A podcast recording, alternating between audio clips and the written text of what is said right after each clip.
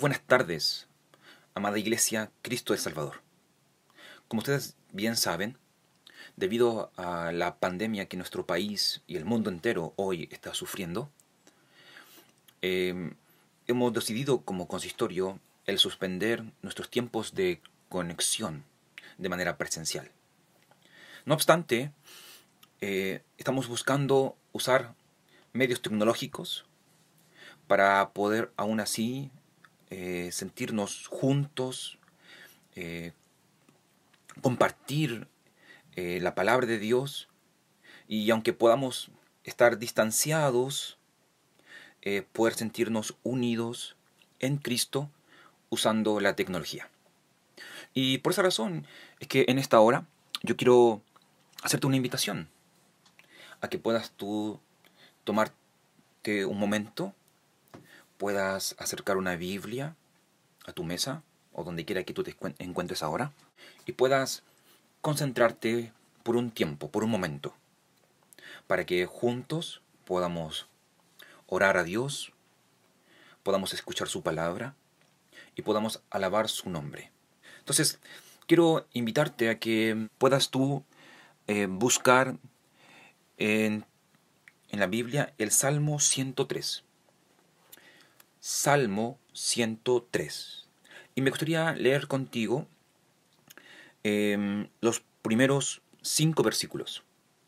Salmo 103, verso 1 al 5. Dice así, Alaba alma mía al Señor. Alaba todo mi ser su santo nombre. Alaba alma mía al Señor. Y no olvides ninguno de sus beneficios él perdona todos sus pecados y sana todas tus dolencias. Él rescata tu vida del sepulcro y te cubre de amor y compasión. Él colma de bienes tu vida y te rejuvenece como las águilas. Ese es el sentido de mm, nuestro corazón y de nuestra vida. Alabar a Dios alabar a Dios por todo lo que Él hace, por todo lo que Él ha obrado a favor de nosotros. Y no olvidar ninguno de sus beneficios. Comúnmente cuando nosotros sufrimos y estamos pasando por situaciones complejas, eh, nuestro corazón se llena de pesimismo, de duda, de confusión. Pero este texto nos recuerda de que nuestro Señor, nuestro Dios, ese es, es el que perdona nuestros pecados, sana nuestras dolencias, rescata nuestra vida del sepulcro, cubre de amor y compasión y nos colma de bienes. Por tanto, aun cuando nuestra sociedad hoy día está espantada, asustada, yo quiero invitarte a que tú tengas una actitud distinta. Que en lugar de estar lleno de tristeza, tú puedas alabar. Puedas alabar a Dios en este momento. Puedas eh, poner atención a su palabra. Puedas hablar con Él. Recordando lo bueno que ha sido en tu vida. Por eso, ahora también quiero yo invitarte a orar y de esa manera eh, comenzar este tiempo de, conexión eh, a, la distancia en nuestros hogares. Permíteme poder orar. Señor Jesús, nosotros queremos alabarte a pesar de que como pueblo tuyo no podamos estar reunidos físicamente. Queremos alabarte porque reconocemos, Señor, que tú eres bueno, que tú eres quien colma de bienes nuestra vida y que nos permite, a pesar de la confusión, el asombro, la preocupación que nuestra sociedad hoy tiene frente a este virus que amenaza a millares de vidas, tú, Señor, eres capaz de traernos consuelo en esta hora. Por eso, Señor, te pedimos que, tú eh, nos ayudes a alabarte, nos ayudes a concentrarnos en ti, nos ayudes a enfocarnos en ti y a no olvidar cada uno de los beneficios de los cuales tú nos haces participante. Señor, te pido que tú nos bendigas y que podamos por un momento en este día eh, dedicarlo a ti, orar, escuchar tu palabra y alabarte con alegría y con todo nuestro corazón. Señor, bendice nuestras vidas, bendice la vida de mis hermanos en cada uno de sus hogares. Trae tú paz y consuelo y que este tiempo de conexión a la distancia pueda ser eh, muy importante, muy precioso para cada uno de tus hijos. Yo te lo pido en el nombre de Jesús, mi Salvador. Amén. Ahora yo te invito a que puedas escuchar la siguiente alabanza.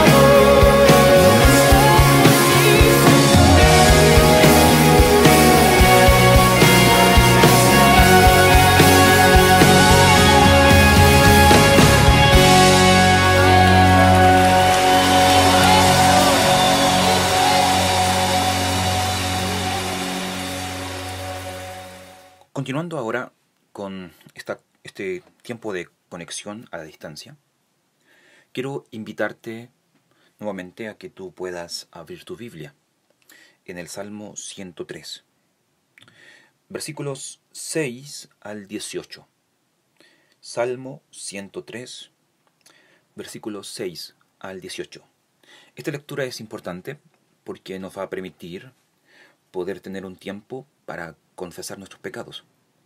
Y yo quiero invitarte a que tú puedas hacerla con eh, calma, puedas poner mucha atención y puedas también tener un momento allí en tu hogar, junto a tu familia, a tus padres, a tu esposa, a tus hijos, o de manera solitaria, eh, puedes tener un, tiempo para eh, confesar tus pecados al Señor. Dice así, verso 6 del Salmo 103 al verso 18. El Señor hace justicia y defiende a todos los oprimidos. Dio a conocer sus caminos a Moisés. Reveló sus obras al pueblo de Israel. El Señor es clemente y compasivo, lento para la ira y grande en amor. No sostiene para siempre su creía ni guarda rencor eternamente. No nos trata conforme a nuestros pecados, ni nos paga según nuestras maldades. Tan grande es su amor por los que le temen, como alto es el cielo sobre la tierra.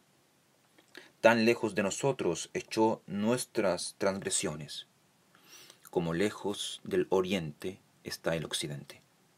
Tan compasivo es el Señor con los que le temen, como lo es un padre con sus hijos. Él conoce nuestra condición. Sabe que somos de barro. El hombre es como la hierba. Sus días florecen como la flor del campo. Sacudida por el viento, desaparece sin dejar rastro alguno. Pero el amor del Señor es eterno y siempre está con los que le temen. Su justicia está con los hijos de sus hijos, con los que cumplen su pacto y se acuerdan de sus preceptos para ponerlos por obra. Muy bien, observa este texto por un momento. El texto nos habla de que el Señor ha dado a conocer sus caminos a Moisés. Él reveló sus obras al pueblo de Israel. Y que además de eso, Versículo 8.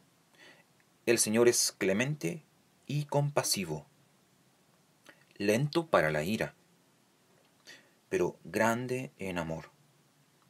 Y no sostiene para siempre su querella, ni guarda rencor eternamente. Y esto es debido a que em, Él nos, trata como un padre, dice el versículo 13. Así es su compasión. Y también eh, el versículo 10 nos revela de que Él no nos trata conforme a nuestros pecados, ni nos paga según nuestras maldades, porque su gran amor por los que le temen es alto como el cielo sobre la tierra y Él echa muy lejos de nosotros nuestras transgresiones. Entonces, obviamente nosotros reconocemos que somos pecadores.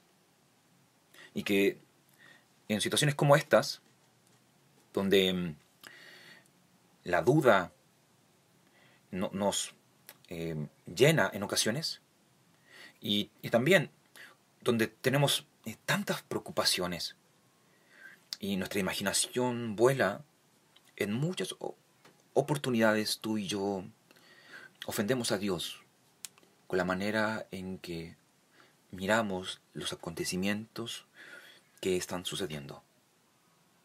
Muchas veces nosotros eh, dudamos del amor de Dios o nos preguntamos de manera curiosa de por qué Dios, si es tan grande, tan poderoso, tan amoroso, Él permite que todas estas cosas acontezcan.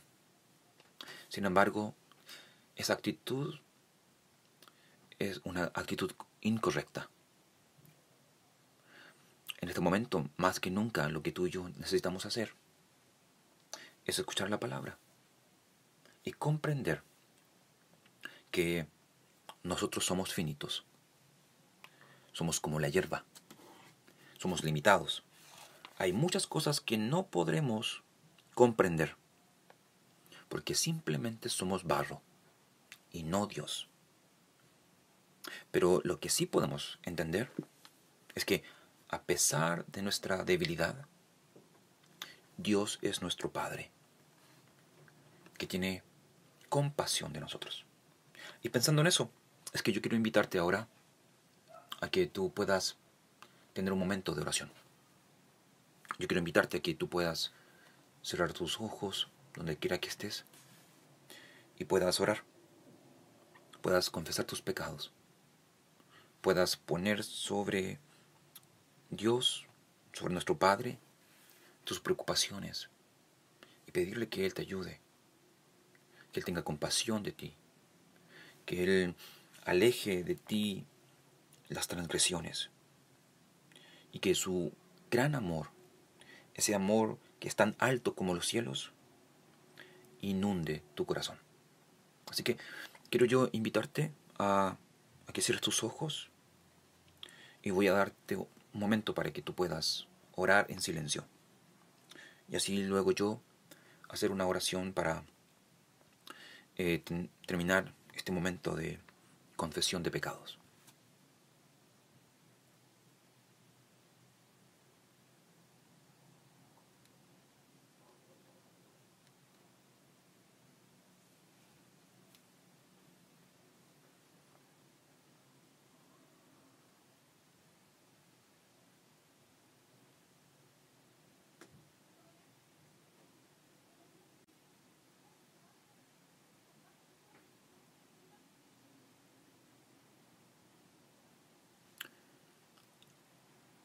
Señor, te damos gracias por tu gran amor. Gracias Señor porque tú eres nuestro Padre, a pesar de que nosotros solamente somos barro. Gracias Señor porque tú nos ayudas en nuestras debilidades y nos, nos permites comprender que mm, a pesar de nuestros muchos pecados, tú no nos reprendes, no nos tratas conforme a nuestras maldades, sino que tú eres compasivo con nosotros, como lo es un padre con sus hijos. Por eso, en esta hora nosotros reconocemos, Señor, nuestras maldades y te pedimos, te pedimos que, que tú nos perdones. Perdónanos, Señor, por dudar de tu compasión.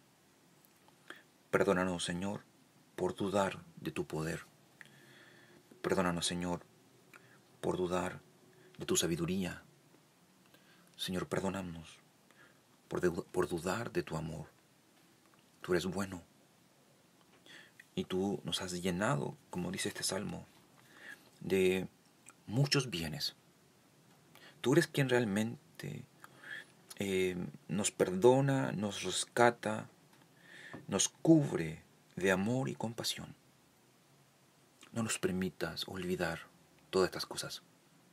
No permitas que las circunstancias por las que estamos pasando nos lleven a olvidar que tú eres un Padre para nosotros un Padre compasivo, un Padre lleno de amor, de un amor eterno eh, para con aquellos que le temen. Por eso, Señor, trae a nosotros consuelo, paz en este tiempo de turbación. Trae a nosotros eh, confianza, esperanza aun cuando muchos hoy día vivan de manera desesperanzada. Señor, te, pedimos que que, tú tengas compasión y, y nos ayudes a, a ver lo grande, lo amoroso que tú eres. Trae a nosotros paz, Señor. Perdona nuestros pecados y permítenos poder seguir adorándote, escuchando tu palabra en este tiempo de conexión. En el nombre de Jesús oramos. Amén. Ahora quiero invitarte a que puedas escuchar la siguiente alabanza para que podamos reflexionar en este perdón, en este amor de Dios a favor de nosotros a pesar de nuestros pecados.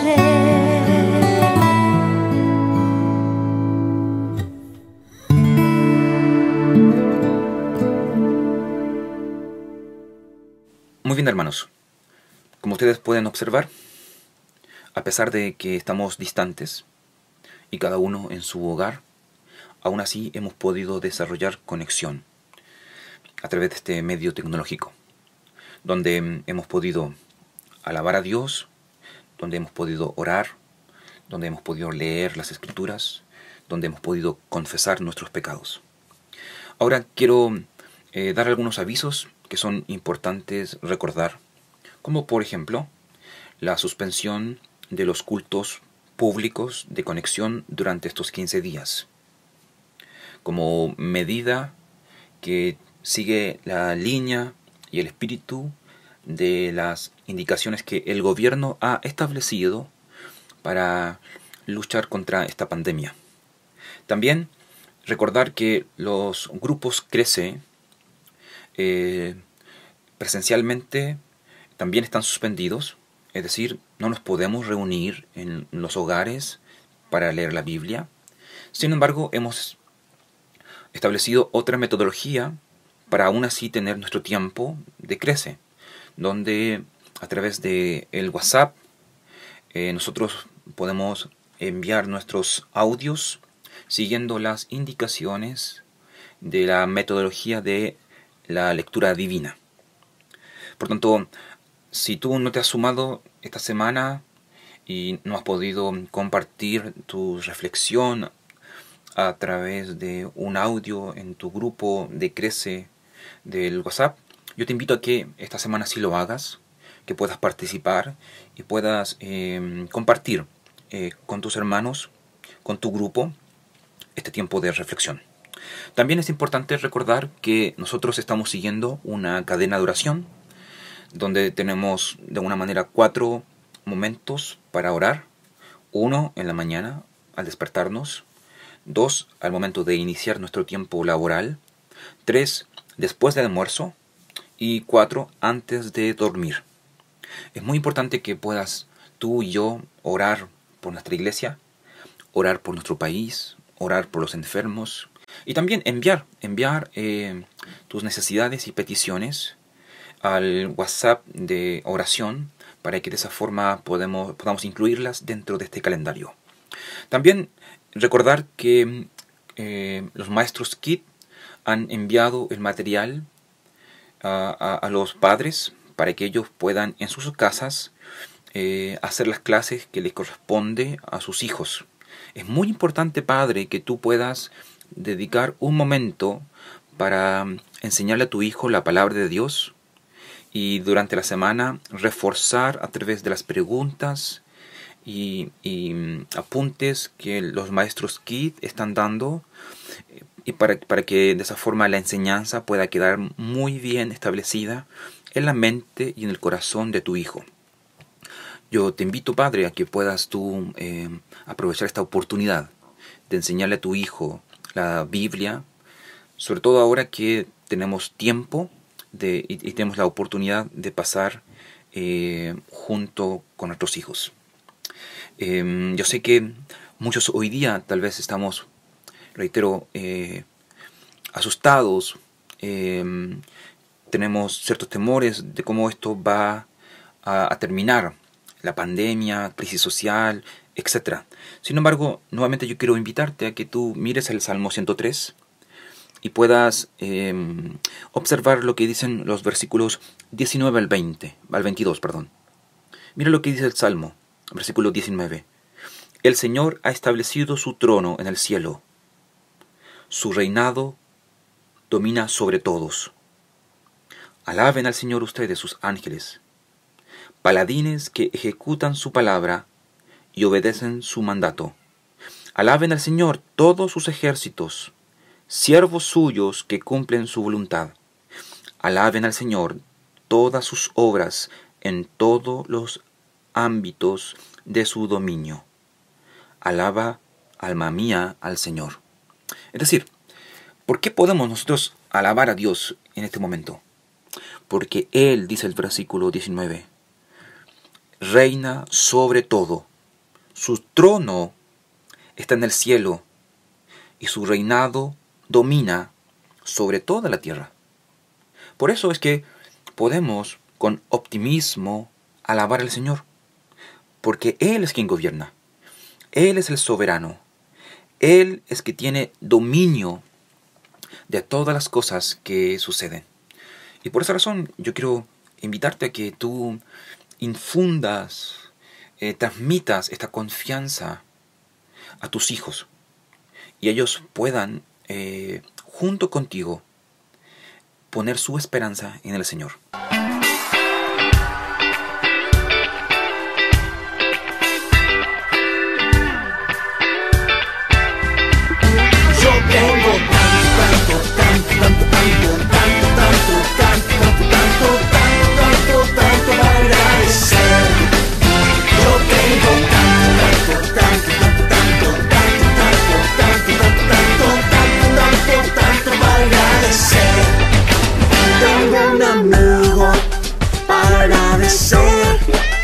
Tengo un amigo para agradecer.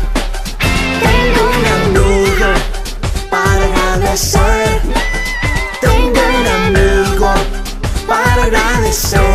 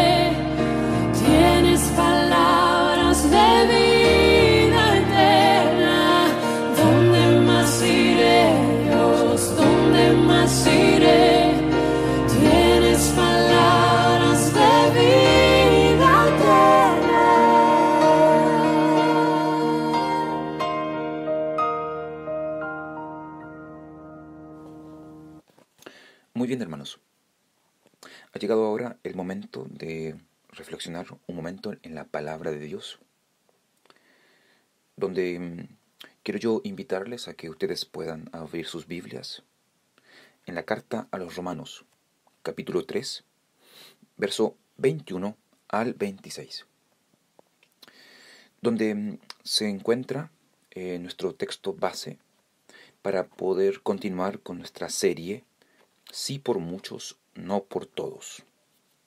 Dice así Romanos capítulo 3, versículo 21 al 26. Pero ahora sin la mediación de la ley, se ha manifestado la justicia de Dios, de la que dan testimonio la ley y los profetas. Esta justicia de Dios llega mediante la fe en Jesucristo a todos los que creen. De hecho, no hay distinción, pues todos han pecado y están privados de la gloria de Dios.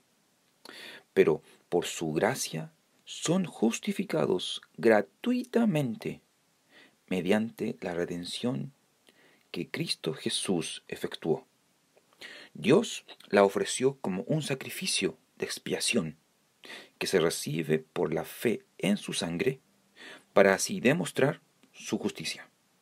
Anteriormente, en su paciencia, Dios había pasado por alto los pecados, pero en el tiempo presente ha ofrecido a Jesucristo para manifestar su justicia. Y de este modo, Dios es justo y a la vez el que justifica a los que tienen fe en Jesús. Muy bien, este es el texto. Ahora permíteme poder orar un momento. Señor Jesús, en esta hora queremos pedirte que tú nos bendigas y nos ilumines al considerar tu palabra. Ayúdanos para poder comprender eh, lo que este texto nos quiere decir y permítenos poder estar atentos por un momento al reflexionar y al escuchar tu voz. Señor, obra en nosotros. Te lo pedimos en el nombre de Jesús. Amén. Muy bien, este es nuestro cuarto sermón de la serie. Si por muchos, no por todos. Hasta aquí hemos podido estudiar acerca de la necesidad de la redención y su naturaleza, donde acerca de este último hemos considerado los siguientes tópicos. La obediencia activa y pasiva de Cristo, el sacrificio, y hoy expondré acerca del tercer término que tiene que ver con eh, propiciación. Pero para comenzar, es muy importante entender qué queremos decir con propiciación. En el hebreo del Antiguo Testamento se expresa mediante la palabra que significa cubrir. En relación con este cubrimiento hay particularmente tres cosas que observar. El primero es que el cubrimiento, en primer lugar, tiene referencia con el pecado. Y lo segundo es que el efecto de este cubrimiento es la purificación y el perdón. Y en tercer lugar, tanto el cubrimiento como su efecto se lleva a cabo en la presencia del Señor. Por tanto, entendiendo esto, lo que hoy día me gustaría a mí proponerles a la luz de este texto es la siguiente enseñanza. Si tú quieres anotarla por ahí, tienes papel y lápiz. Esto es lo que me gustaría a mí enseñarte hoy a la luz de Romanos 3. Y la verdad es esta, que la propiciación efectuada por Cristo es la manifestación del amor y la justicia de Dios para todos los creyentes en todas las generaciones. Repito, la verdad que quiero enseñarte hoy es que la propiciación efectuada por Cristo es la manifestación del amor y la justicia de Dios para todos los creyentes en todas las generaciones. Y, a la luz de eso, obviamente tenemos que preguntarnos, ¿cómo es que la propiciación de Cristo nos muestra el amor y la justicia de Dios?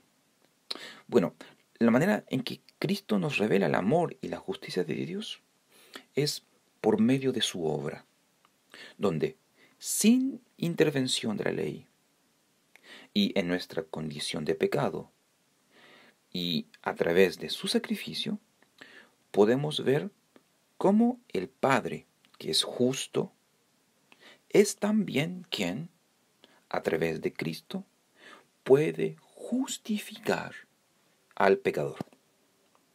Por tanto, a la luz de, estas, de esta verdad, a mí me gustaría abordar o desarrollar tres puntos para profundizar en cómo la propiciación de Cristo nos muestra el amor y la justicia de Dios. Y el primero de ellos es que la, la propiciación de Cristo nos muestra el amor y la justicia de Dios al justificar al, al impío o al pecador sin la mediación de la ley. Esta verdad tú la encuentras en el versículo 21, el cual dice, pero ahora sin la mediación de la ley se ha manifestado la justicia de Dios, de la que dan testimonio la ley y los profetas. Es decir, sin la necesidad de méritos, obras, trabajo o alguna intervención humana, hoy se ha manifestado la justicia de Dios. La ley revela cuál es el deber que Dios requiere del hombre y reclama el esfuerzo moral o las obras para la justificación del hombre. Sin embargo, su pueblo, desde la antigüedad hasta aquel entonces, fue incapaz de satisfacer las demandas de la ley de Dios por medio de sus esfuerzos y sacrificios. Por eso es que el verso 25 nos dice de que Dios en su paciencia pasaba por alto sus pecados hasta que se manifestara su justicia. Pues en este punto es muy importante entender que, así como hay cosas que el dinero no puede comprar, el esfuerzo y el mérito tampoco pueden todo alcanzarlo o lograrlo. No obstante, frente a tal problema, una de las preguntas que nosotros necesitamos hacernos es, ¿cómo es que el hombre puede algún día satisfacer las demandas de la ley si su esfuerzo y sus, y sus méritos no son suficientes? Y lo que es más importante, ¿cómo es que el hombre algún día puede acercarse a Dios? La respuesta que el verso 21 nos da es que necesitamos de otro camino fuera de la ley. Y una de las primeras cosas que el texto nos muestra acerca de este nuevo camino es que en este nuevo camino hay tanto continuidad como discontinuidad con el camino antiguo. Discontinuidad al revelar Dios su justicia sin la mediación o aparte de la ley de Moisés, versículo 21. Pero también hay continuidad al declarar que el Antiguo Testamento, es decir, la ley y los profetas, dan testimonios de esta nueva obra de Dios en Cristo, mostrando que la cruz de Cristo no es una idea improvisada, una especie de plan B, sino una realidad que desde el mismo comienzo el propósito de Dios ha revelado que su justicia salvífica se manifestaría enviando a su Hijo como sacrificio. No obstante, otra pregunta que surge al pensar en este nuevo camino por el cual se revela la justicia de Dios es en relación a la vigencia de la ley. ¿La ley es anulada por la fe en Cristo? Pablo responde a esto de ninguna manera, sino que la fe la confirma. Es decir, el Evangelio no declara que la ley no importa, sino que importa muchísimo. La ley debe guardarse. Y para que y para los que tienen fe en Cristo, esta ha sido guardada. Pero no por medio de la obediencia del hombre, sino mediante la obediencia de Cristo. Así que la ley es reforzada en la vida de Cristo y en su muerte, no nulificada o anulada. Entonces, entendiendo este primer punto, cómo una persona se debe relacionar y considerar la ley de Dios hoy si Dios ha establecido un nuevo camino a través de Jesús. Bueno, como dice Keller, si tú estás obedeciendo la ley con el fin de salvarte, tú debes hacer una de dos cosas. La primera es cambiar la ley, es decir, haciéndola más fácil para cumplir con sus requisitos. Si es que tú quieres ser salvo a través de la ley, donde tú necesitas que eh, los mandamientos de Dios sean más limitados, factibles o alcanzables. O también puedes ser aplastado por la ley, porque sabes que no puedes cumplir con sus requisitos, lo cual producirá que te odies a ti mismo por tu incapacidad y odies a Dios porque no puedes cumplir con sus exigencias. Sin embargo, en el Evangelio, tú y yo somos liberados para guardar la ley, debido a que Cristo, mediante su obra, la obedeció por nosotros. Así que entiende esto por tu bien. Hoy la justicia de Dios se nos ofrece, no por medio de la ley, no por medio de nuestros esfuerzos, no por medio de nuestras obras u obediencia, sino mediante Cristo. Así la propiciación de Cristo nos muestra el amor y la justicia de Dios. Pero en segundo lugar, la propiciación de Cristo nos muestra el amor y la justicia de Dios al justificar al impío sin distinción, a pesar de estar privado de la gloria de Dios. Mira lo que dicen los versículos 22 y 23. Esta justicia de Dios llega mediante la fe en Jesucristo a todos los que creen. De hecho, no hay distinción, pues todos han pecado y están privados de la gloria de Dios. Cuando hablo de que el Señor justifica por medio de Cristo sin distinción, me refiero a la idea que un obispo anglicano dramáticamente expresó en una ocasión. Él dijo, la prostituta, el mentiroso, el asesino están privados de la gloria de Dios, pero también lo estás tú.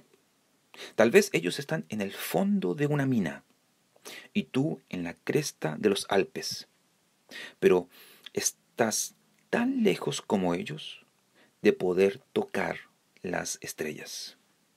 Déjame hacerte una pregunta. ¿Tú crees que eres mejor a los demás? ¿Tú te crees superior a alguien? Como ya fue dicho por el comentario anterior, este texto nos pone a todos en el mismo nivel. Todos somos pecadores. Por lo tanto, todos sin distinción necesitamos creer en Cristo para nuestra salvación. El texto además dice que todos estamos privados de la gloria de Dios. Pero ¿a qué se refiere Pablo con esto de estar privado de la gloria de Dios?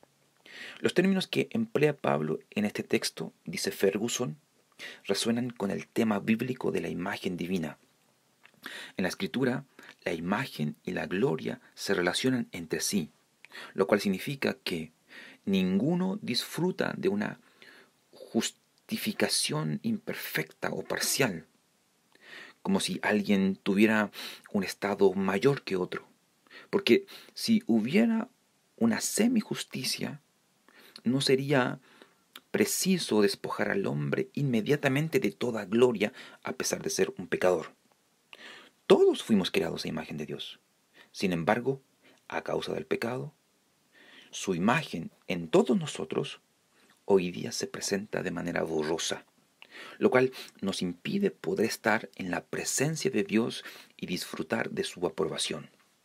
Empero, lo que el primer Adán perdió, el segundo Adán, es decir, Cristo, lo restauró.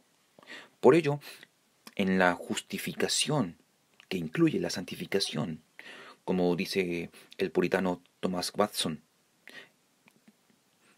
como proceso de cambio es la instauración de los cielos comenzando en el alma. La santificación y la, la, gloria difieren tan solo en grados. La santificación es la gloria contenida en la semilla y la gloria es la santificación ya hecho fruto. Así que observa que la condición que Pablo nos presenta es peor que la condición de una persona infectada por el virus corona. Con este virus es probable que fallezcas si eres un adulto mayor o tienes una enfermedad crónica. Sin embargo, con relación al pecado, que es más que una enfermedad, la muerte es una certeza. Está garantizado que morirás y no hay vacuna que pueda librarte de sus consecuencias a menos que Cristo te salve. Por ello, la propiciación realizada por Cristo nos muestra el amor y la justicia de Dios, pues al justificar al impío mediante la obra de Cristo, a pesar de estar privado de su gloria, en Él, es decir, en Cristo, la imagen de Dios es restaurada progresivamente en nosotros. Así que la propiciación realizada por Cristo nos muestra el amor y la justicia de Dios al justificar al impío a pesar de nuestra condición. Pero también, en tercer lugar y último, que me gustaría enseñarte es que la propiciación realizada por Cristo nos muestra el amor y la justicia de Dios al justificar al impío a través de su sangre. Mira lo que dicen los versículos 24 al 26. Pero por su gracia son justificados gratuitamente mediante la redención que Cristo Jesús efectuó. Dios lo ofreció como un sacrificio de expiación que se recibe por la fe en su sangre, para así demostrar su justicia. Anteriormente, en su paciencia, Dios había pasado por alto los pecados, pero en el tiempo presente ha ofrecido a Jesucristo para manifestar su justicia. De este modo, es justo y a la vez el que justifica a los que tienen fe en Jesús. Déjame ilustrar este punto.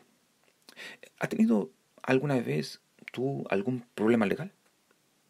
En este momento tú te sientes esclavo de algo o de alguien. ¿Te has sentido alguna vez inmundo, sucio, religiosamente impuro por tus pecados? Cristo en esta porción que acabo de leer declara inocente al culpable.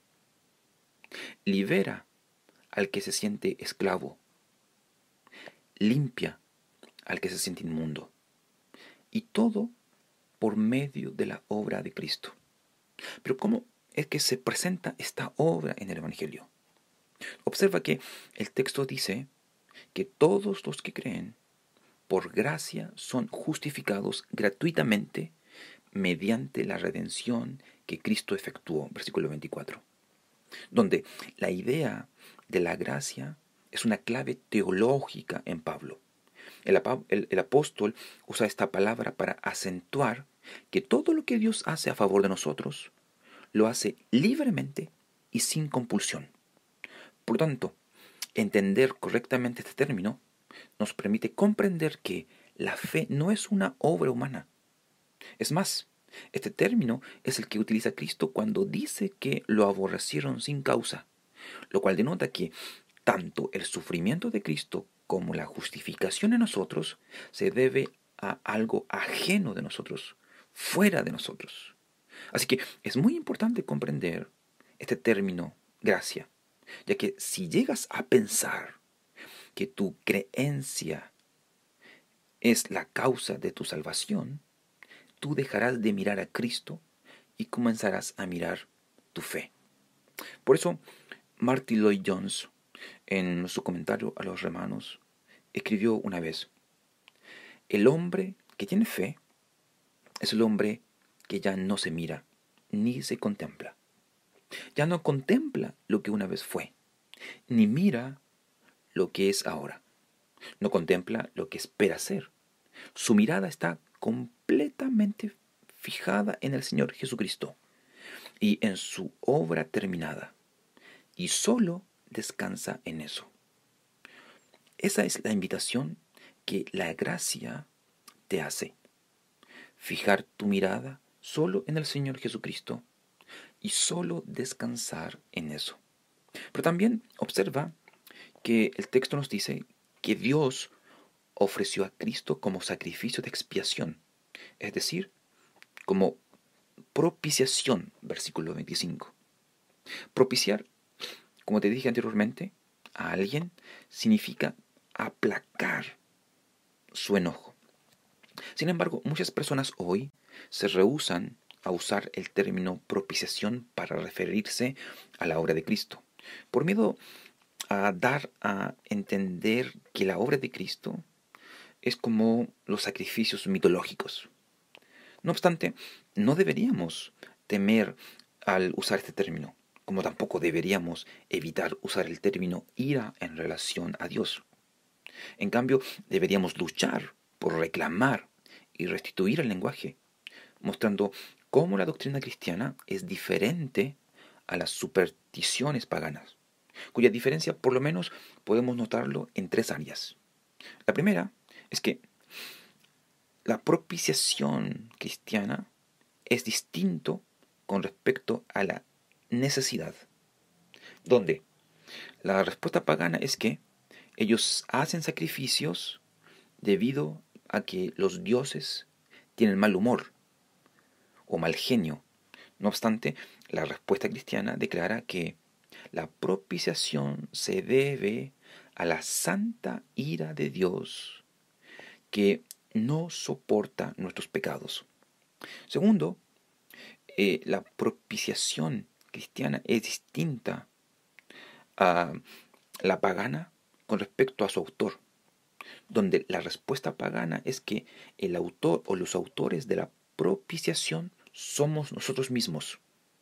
Pero la respuesta cristiana, por el contrario, declara que no podemos aplacar la justa ira de Dios nosotros. Por eso Dios mismo nos da su Hijo, ya que el amor, la idea, el propósito, la iniciativa, la acción y el don de la obra de Cristo fueron todos dados por Dios. Pero también hay una tercera distinción entre la propiciación cristiana con la pagana. Y esta tiene que ver con la naturaleza de la propiciación, donde la respuesta pagana es que tenemos que sobornar a los dioses con dulces, ofrendas vegetales, animales e incluso sacrificios, sacrificios humanos. No obstante, la respuesta cristiana es completamente distinta, pues declara que Dios mismo se entrega a sí mismo para salvarnos de sí mismo. Así que, como podemos darnos cuenta, Dios amó tanto a los objetos de su ira que dio a su propio Hijo para que Él, por su sangre, presentara una provisión para que su ira fuera removida. Y por último, observa el texto 26, que dice que hasta aquí Dios había pasado todos los pecados por alto en su paciencia, pero que ahora mediante Cristo, el cual es su justicia, Dios que es justo, puede justificar a los que tienen fe en Cristo. ¿Qué significa lo que este texto nos dice? Significa que Dios aceptó a Abraham, a Moisés, a David y a todos los santos del Antiguo Testamento cuando ellos se arrepentían y confiaban en su misericordia. Pero Él los aceptó sobre la obra, obra futura de Cristo donde aquí su paciencia, como decían los expositores antiguos, es sinónimo de dulzura y de bondad, donde Dios retuvo su juicio impidiendo que se inflamase en contra nuestra hasta recibirnos en su gracia. Así que yo te pido, por favor, que no, no pierdas la sensación de asombro y pasmo al ver que por su pura gracia tú y yo hemos sido adoptados por Dios en su familia. Pero, ¿cómo es que nosotros dejamos de asombrarnos al recordar esta verdad del Evangelio? ¿Cómo es que al pensar en la gracia, esto ya no genera ninguna emoción en nosotros? Muchos comentaristas expresan de que la razón de esto es el olvido, es el olvidar quiénes somos y quién es Dios. Y me gustaría a mí ir terminando con esta última reflexión. ¿Quiénes somos y quién es Dios? Es muy importante entender de que nosotros somos, aparte de Cristo, personas impotentes, esclavos del pecado, cautivos de un poder que nunca podremos vencer. Pero por otra parte, Dios, entre muchas otras cosas, es un ser santo y justo, Y por ser santo, no puede tolerar el pecado. El pecado no puede existir en su presencia. Es ajeno a la esencia de su ser. Dios no puede existir en una atmósfera de pecado, como tampoco yo en una sin oxígeno. Por eso, debido a lo que nosotros somos y a lo que Dios es, es que era necesario la obra de propiciación de Cristo, donde nuestro pecado es cubierto y su, y su santa ira aplacada.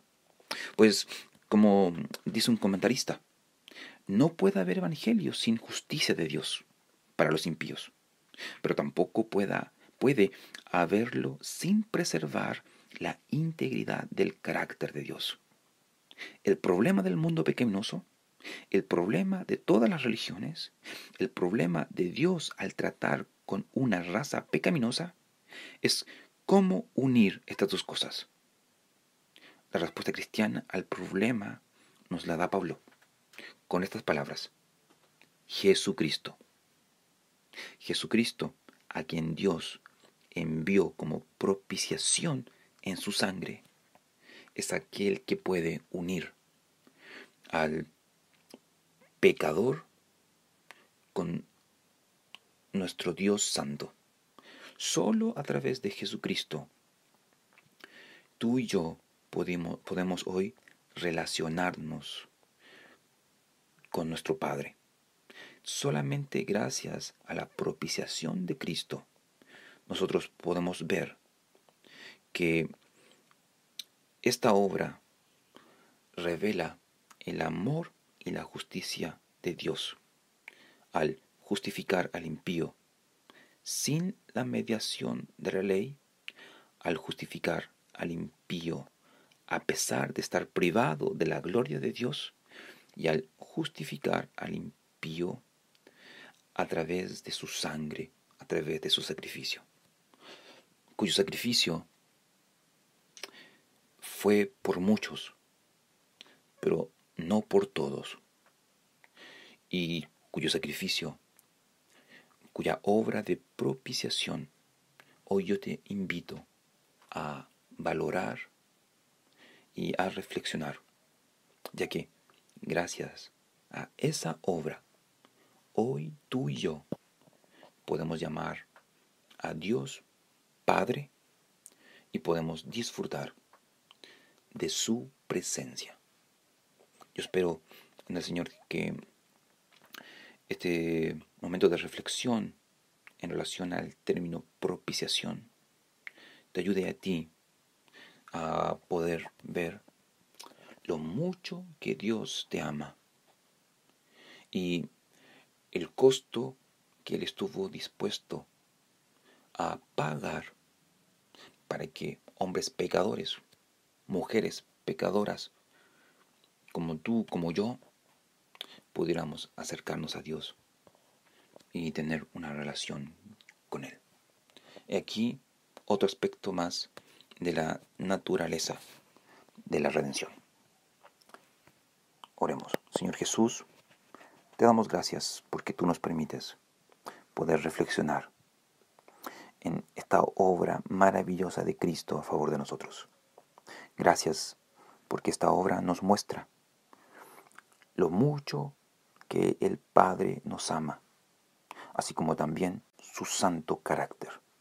Permítenos, Señor, el poder seguir reflexionando en la redención. Permítenos, Señor, seguir reflexionando en la obra de Cristo a nuestro favor y sensibiliza nuestros corazones para que al reconocer el sacrificio de tu Hijo, nosotros podamos amar la santidad, amar vivir en tu presencia, amar el ser parte de tu familia. Señor, bendícenos, bendice tu iglesia, donde quiera que ésta se encuentre, y ayúdanos para eh, poder eh, continuamente eh, reflexionar y crecer en tu precioso Evangelio. Esto te lo pido sin ser merecedor de nada, sino a través de los méritos de Cristo Jesús, nuestro Salvador. Amén.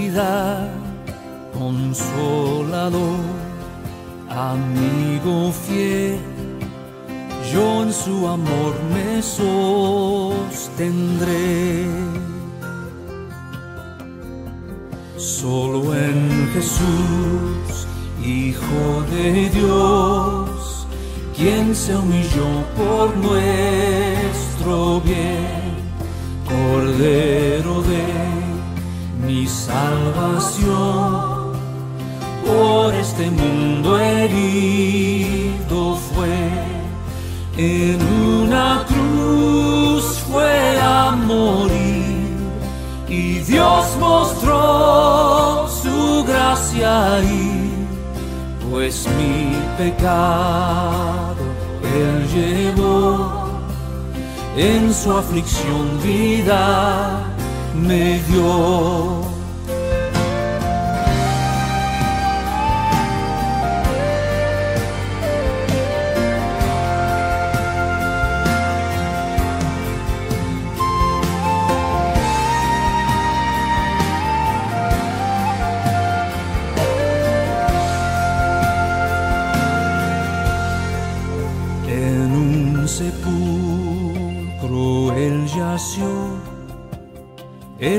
Cuerpo inerte del Señor. Mas el tercer día llegó, resucitó en gloriosa luz y al triunfar sobre el mar, perdió el pecado potestad del suyo soy, el sangre me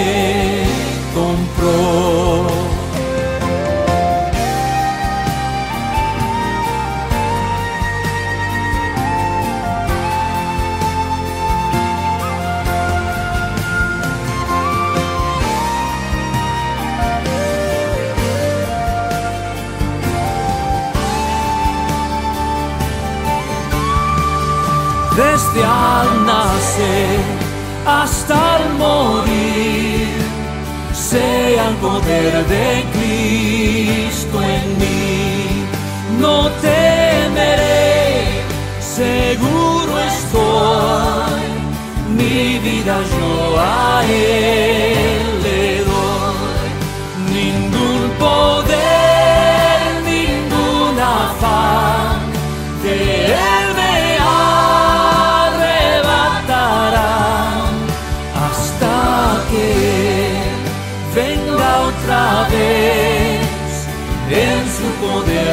sostendré. Ningún poder,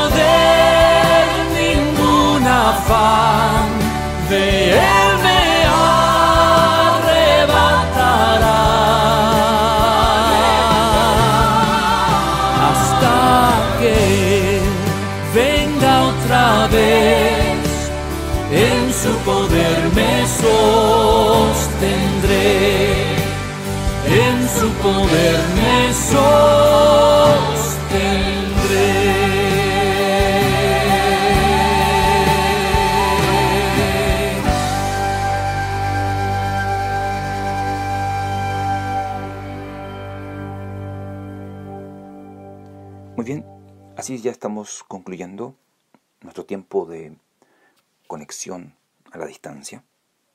Y quiero agradecerte porque has podido desde tu casa estar atento a este tiempo, leyendo la Biblia, orando, confesando tus pecados, así como también escuchando la palabra de Dios. Y para concluir en este momento, me gustaría leer la bendición sacerdotal que se encuentra en el libro de Números, capítulo 6, versículos 24 al 26. Y este texto dice así, El Señor te bendiga y te guarde. El Señor te mire con agrado y te extienda su amor. El Señor te muestre su favor y te conceda la paz. Permíteme poder orar. Señor, te damos gracias por todo lo que hemos podido hacer, a pesar de las limitaciones de tiempo, espacio. Sin embargo, Señor, queremos nosotros reconocer nuestro deseo de poder pasar tiempo contigo, nuestro deseo de poder escuchar tu voz, de poder alabarte, de poder orar y confesar nuestros pecados en tu presencia. Por eso, Señor, yo te pido que tú bendigas a mis hermanos, bendigas tú a la iglesia, que tú bendigas, Señor, a tu pueblo. Y que, como dice eh, esta, esta, porción de la palabra, eh, que tú, Señor, les guardes, que tú, Señor, extiendas su amor y, y le muestres también su favor y concedas paz. Paz a aquel que está afligido, paz a aquel que está angustiado, paz a aquel que hoy está preocupado por el venir de nuestro país, por la situación em, que hoy ha causado este virus corona y que em, podamos nosotros comprender que tú eres soberano, que tú eres quien reina y que todas estas cosas tú las usas para el progreso de tu reino. Por eso, Señor, queremos pedirte que tú nos acompañes durante esta semana y que podamos seguir participando de las actividades en los Crece, en WhatsApp, que podamos llamarnos unos a otros, podamos animarnos y a través de, de tu palabra podamos encontrar consuelo frente a todas las situaciones. Gracias Señor por lo que tú nos has otorgado en este momento y pedimos que tú nos acompañes en nuestros hogares en este momento y para siempre. En el nombre de Jesús oramos. Amén. Que el Señor les bendiga, hermanos, en sus hogares y junto a sus familias.